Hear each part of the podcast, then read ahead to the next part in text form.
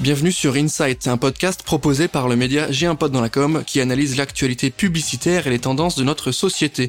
Nous allons décrypter ensemble les différentes mécaniques créatives qui permettent de passer de l'idée à l'action.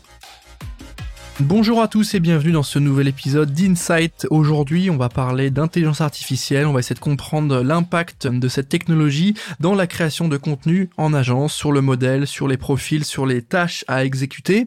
Pour m'accompagner aujourd'hui, je reçois Sophie Barré qui est directrice du pôle Brain Content chez Ici Barbès. Salut Sophie, comment tu vas? Bah, j'ai très bien, merci, salut. Je suis ravi de t'avoir aujourd'hui au micro d'Insight. On va parler IA, on va parler agence, on va parler métier, on va parler contenu aussi, des choses qui je pense intéressent notre audience.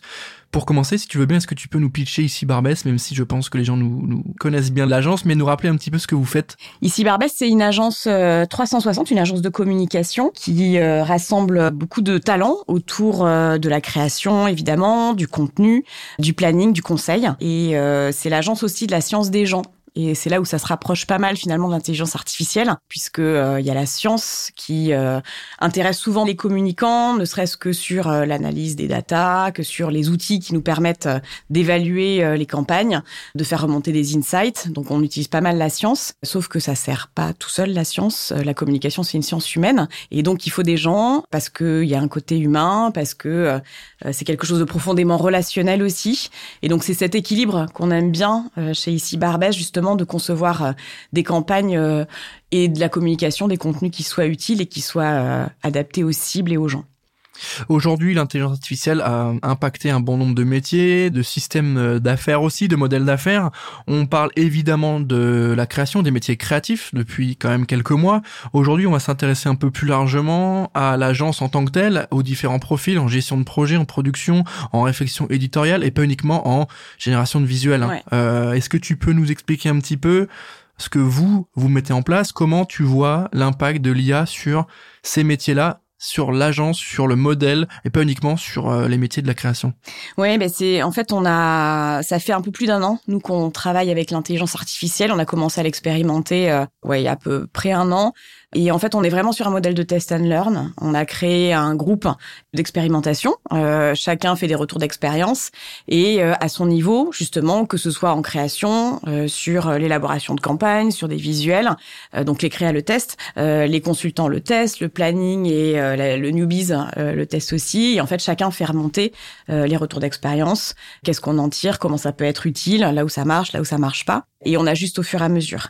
Et suite à ça, on a aussi présenté l'intelligence artificielle à pas mal de nos clients, à certains de nos clients qu'on accompagne notamment en conseil euh, pour euh, les former, pour les sensibiliser. Soit c'était à leur demande, soit plutôt on leur a proposé dans vraiment dans une logique de, de partenariat, de transfert d'expérience. Et maintenant, on a également euh, formé une vingtaine de personnes euh, au sein de l'agence de tout métier confondu justement sur euh, ChatGPT pour les consultants et le newbies, sur Firefly euh, qui intègre à Photoshop mm. pour la partie création, mm. sachant que les créatifs euh, travaillent aussi avec Midjourney, entre autres, hein, ils multiplient un peu les, les, les outils et même euh, Excel via ChatGPT qui commence à intéresser aussi mm. la partie plus administrative, compta, voilà. Donc c'est assez large et on a lancé officiellement l'intelligence artificielle début décembre là au niveau de l'ensemble de l'agence en se disant voilà il n'y a pas d'obligation, euh, mais euh, l'ensemble de nos mm. métiers est impacté et l'idée c'est qu'on s'en empare puisque de toute façon la profession, euh, mm. l'ensemble des agences, des annonceurs, enfin les communicants, je pense sont, sont tous embarqués dans ce, cette évolution technologique et l'idée c'est d'évoluer avec et de voir comment ça peut nous être utile quoi. C'est hyper drôle quand tu parles de Excel aussi parce que les métiers de la création évidemment sont impactés par l'IA, on le sait, c'est pas une découverte. Par ailleurs, j'ai beaucoup moi d'amis avec qui je parle qui sont sur d'autres métiers, qui sont sur des métiers de catégorie manager euh, dans de l'agro mm. ou euh, commerciaux ou des choses très différentes, tu vois, sur la même de la grande distrib, qui utilisent justement ces solutions euh, pour gérer leurs fichiers Excel, pour faire des choses beaucoup plus pratiques et efficacement. Et tu te rends compte que même ces métiers-là qui malheureusement sans être euh, négatif, n'ont rien de créatif, vont exploiter cette intelligence artificielle au service bah, d'une rentabilité, d'une performance, d'une d'une efficience aussi plus large, pour entrer dans le vif du sujet par rapport aux clients. Comment ils prennent le fait que vous passiez par de l'intelligence artificielle? Est-ce que c'est quelque chose euh, face à laquelle euh, ils s'opposent ou est-ce qu'ils ok c'est dans l'air du temps, c'est actuel? Comment ils se comportent? Parce qu'ils pourraient très bien se dire ok moi mon agence c'est des vrais, ils bossent sans IA, c'est du sérieux. Est-ce qu'on doit opposer ces deux visions ou est-ce qu'ils comprennent je, je sais pas si tu connais des gens qui se disent mais attends euh, pour être des vrais faut travailler sans IA moi j'en connais pas en tout cas. Et clairement euh, non les clients euh, se sont pas du tout opposés à ça. C'est c'est ce que je disais c'est plutôt nous qui les avons sollicités en mmh. disant voilà mmh. on a des métiers qui bougent. Il y a l'intelligence artificielle qui arrive de la même façon que on propose souvent de la veille mmh. des tendances. Donc notre rôle aussi de, de communicant c'est de les accompagner vous êtes des pros donc ce que ce qu'on se dit là ça peut paraître évident, mais pour un annonceur, lui, il peut se dire, ah, ils utilisent l'IA, est-ce que... Euh, non, non, non, non, non, c'est pas du tout. Enfin, moi, j'ai pas vu du tout de blocage, au contraire. mature là-dessus. Et en fait, soit on a des clients qui sont à plus ou, enfin, à des stades plus ou moins avancés par rapport à leur, euh, leur utilisation de mm. l'IA, il y en a pas du tout. Euh, ces derniers mois, ça, ça a quand même évolué tellement vite que euh, bah, tout le monde s'y met petit à petit. Mais en fait, on a évolué il y a quelques mois où on était plutôt donc nous-mêmes à les, leur proposer, et eux étaient plutôt dans une perspective d'écoute, enfin dans une posture d'écoute. Maintenant, on sent que ça se professionnalise et on a aussi des clients qui sollicitent des ateliers plus experts et qui nous disent bon, euh, au-delà de la première phase d'expérimentation, maintenant on se dit comment est-ce que ça peut euh, chacun de notre côté côté annonceur et côté agence, faire évoluer nos process.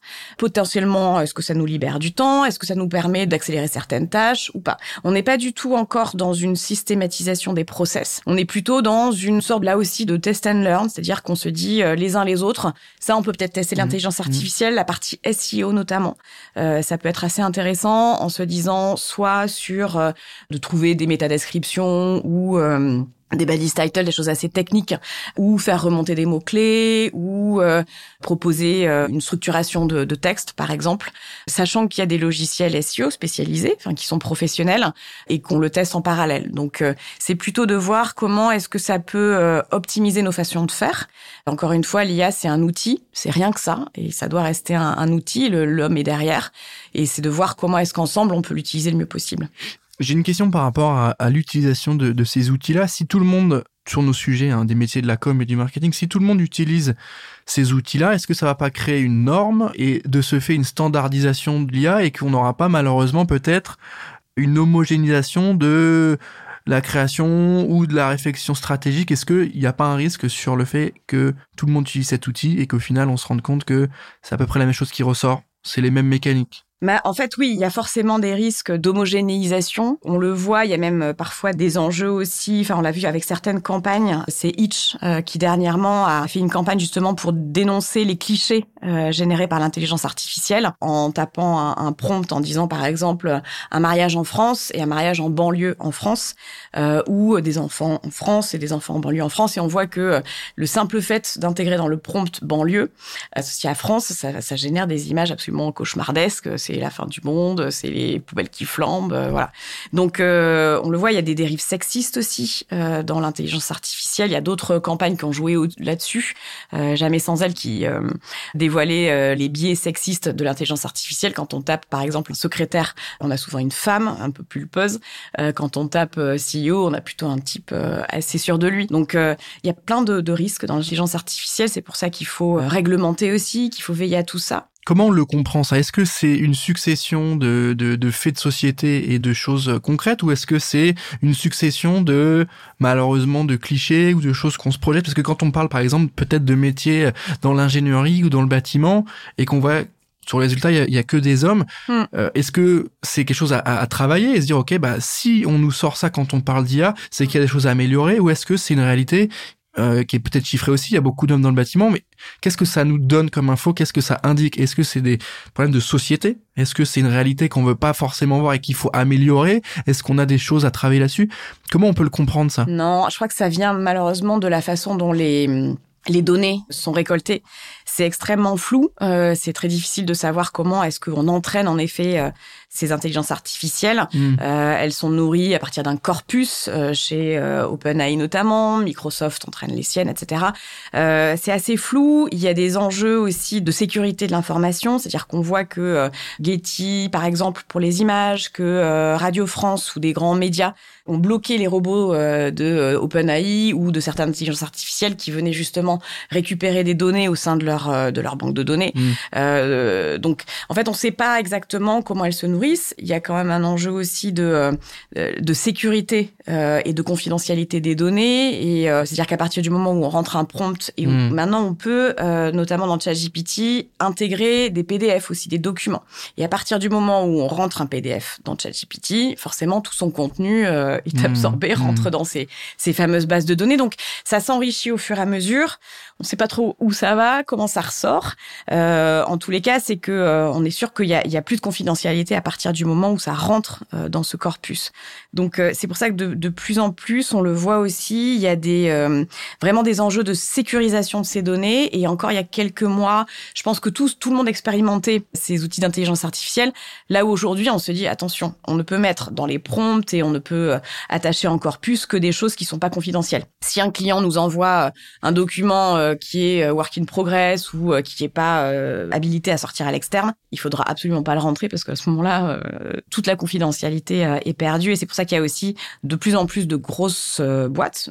AXA, par exemple, a développé sa propre solution d'intelligence artificielle avec Microsoft, justement pour permettre à ses collaborateurs de travailler sur une solution d'intelligence artificielle qui lui est propre et sécurisée.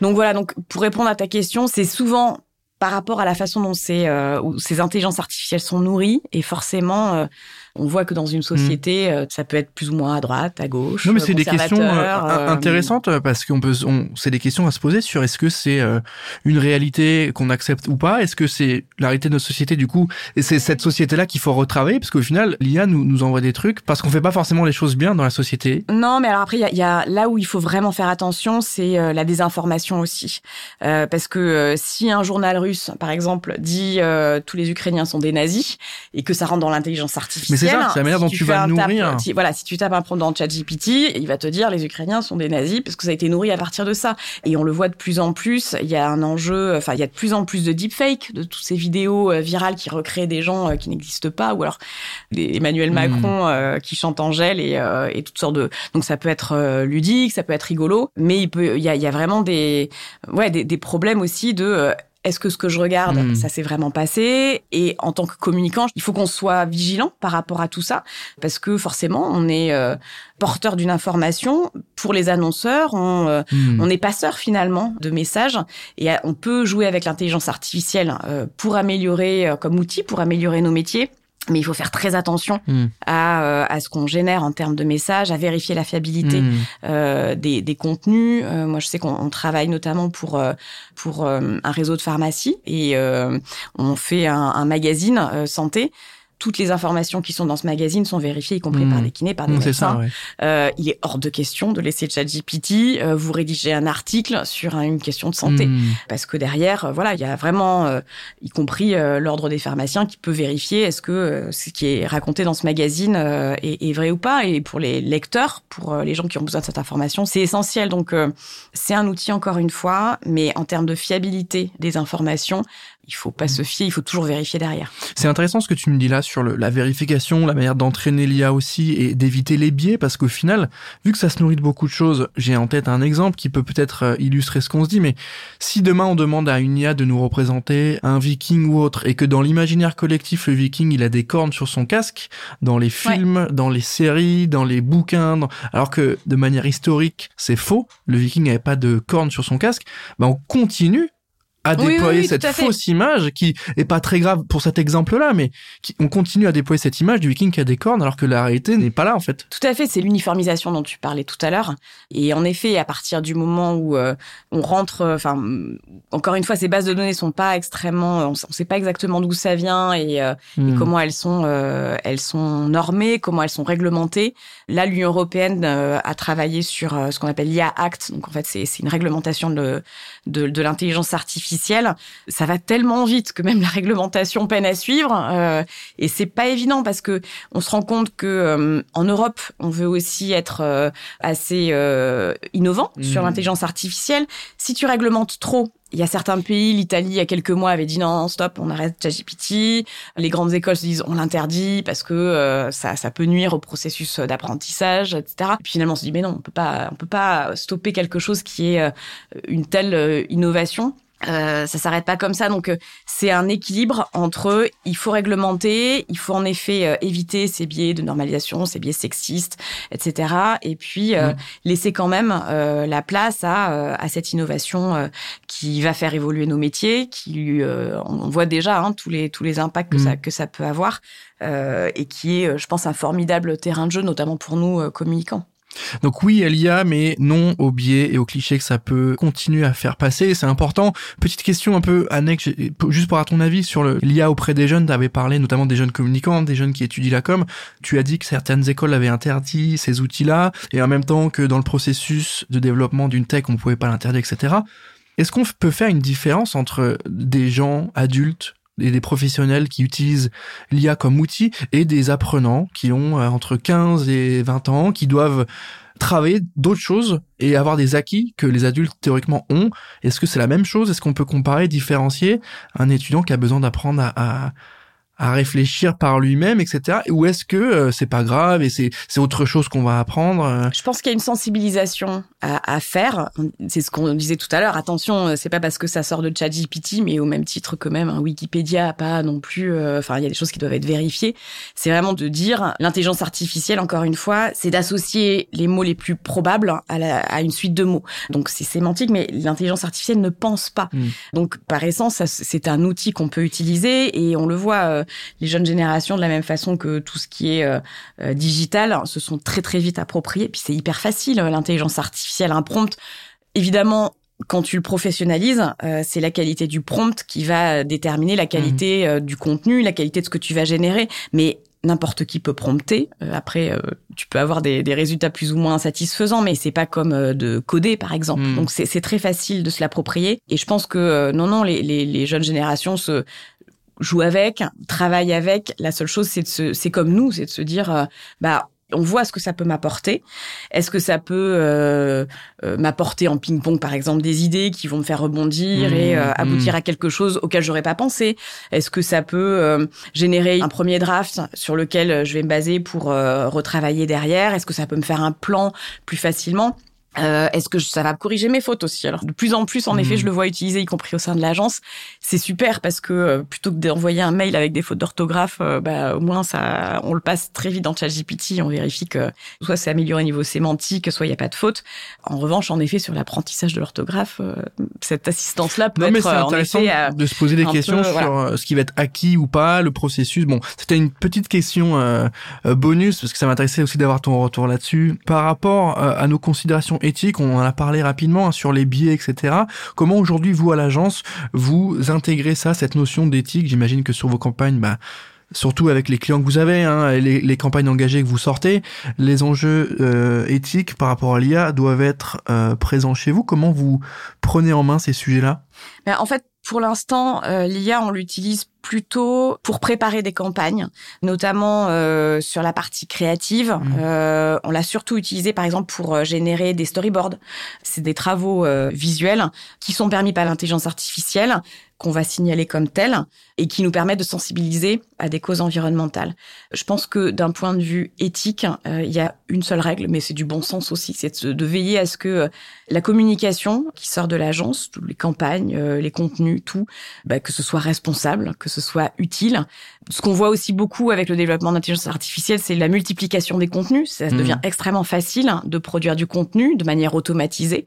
Et on le voit, je crois qu'il y a une, une start-up américaine qui, dans le monde, euh, a identifié à peu près 600 sites d'information générés par l'intelligence artificielle, qui sont des médias euh, qui ne sont absolument pas vérifiés. Donc là encore, il faut être vigilant à ce que euh, ce qu'on produit, ce soit de qualité, ce soit à mmh. valeur ajoutée. Et l'éthique, je pense qu'elle est beaucoup là, c'est-à-dire euh, de pas prendre l'intelligence artificielle pour autre chose mmh. qu'un outil au service de la création, au service de la création de contenu. Tu nous as parlé de l'IA sur l'exécution, sur la, la, production visuelle. Est-ce que l'IA arrive sur d'autres pans euh, de la campagne, sur peut-être la réflexion de base ou sur une, vous rentrez un brief, on voit ce qui se passe. Comment cette euh, techno arrive en dehors de l'exécution un peu créative et de, de prod hein, du visuel On l'utilise évidemment de plusieurs façons. Ce que je te disais, c'est que les storyboards sont euh, une phase assez intéressante. Si on reste sur les visuels, la retouche aussi On l'a euh, expérimenté assez récemment. C'est miraculeux, ça te fait apparaître euh, un bras, ça peut faire disparaître un hmm. fond, ça peut euh, vraiment de manière hyper rapide aménager un, mmh. visuel, retoucher, etc. Ça, c'est plutôt pour, en effet, la partie euh, création de visuels, euh, IA générative de, de visuels. Après, ChatGPT, c'est ce que je disais. Euh, bon, Excel, on, on verra comment on, l'utilise. Euh, mais en amont, en effet, on peut l'utiliser sur un benchmark, par exemple, sur euh, dire est-ce qu'on veut identifier euh, des acteurs, que ce soit en mmh. France, à l'international, faire ressortir justement des liens entre des campagnes et des dispositifs et puis mmh qu'on en a, euh, identifier des influenceurs par exemple. Mmh. Euh, donc après, il faut faire attention sur euh, quelle est la. Hum, nous, on travaille sur ChatGPT 4 euh, qui va évoluer encore, euh, voilà, mais qui, qui, est ouverte sur Bing aujourd'hui. Donc il y a quand même une ouverture sur sur Internet, ce qui n'est pas le cas sur la version 3 qui est gratuite aujourd'hui et qui s'est arrêtée, mmh. voilà, il y a encore un an. Donc à partir du moment où tu utilises une version de ChatGPT qui est ouverte sur Internet, déjà, tu as quand même mmh. accès à, à, à d'autres données. Tu peux l'utiliser sur des premières intentions rédactionnelles et puis ensuite euh, reformuler. Hmm. C'est assez intéressant aussi sur la personnalisation et euh, le ciblage. C'est-à-dire à partir du moment où euh, tu as un message, par exemple, tu te dis comment est-ce que par exemple, si tu as une campagne que tu dois décliner sur des réseaux sociaux, comment est-ce que je m'adresse euh, à telle tranche d'âge mm. ou à un public euh, expert versus néophyte ou à des institutionnels versus euh, des professionnels du bâtiment ou etc. ou à l'interne, etc. Et ça, l'intelligence artificielle est assez pertinente justement mm. sur identifier des cibles potentielles, s'adresser, enfin reformuler pour ces cibles potentielles. Ça fait même euh, très bien les alexandrins. Alors ça, on l'utilise un peu moins. En termes poétiques, c'est pas forcément la panacée. Non, mais, si on a des, des, des gens euh, qui nous écoutent et qui ont envie d'écrire une belle lettre. Voilà. Euh, Alors, on l'utilise en recherche de sujets, tout dépend. Si c'est lié à une temporalité, à une actualité, on laisse tomber. En général, c'est hmm. pas suffisamment pertinent. En revanche, si c'est de se dire, voilà, j'en sais rien, je cherche des idées de sujets sur le vol à voile et que j'ai besoin d'avoir des sujets un peu autour de ça, c'est intéressant je trouve que c'est particulièrement euh, utile pour nous agences mm.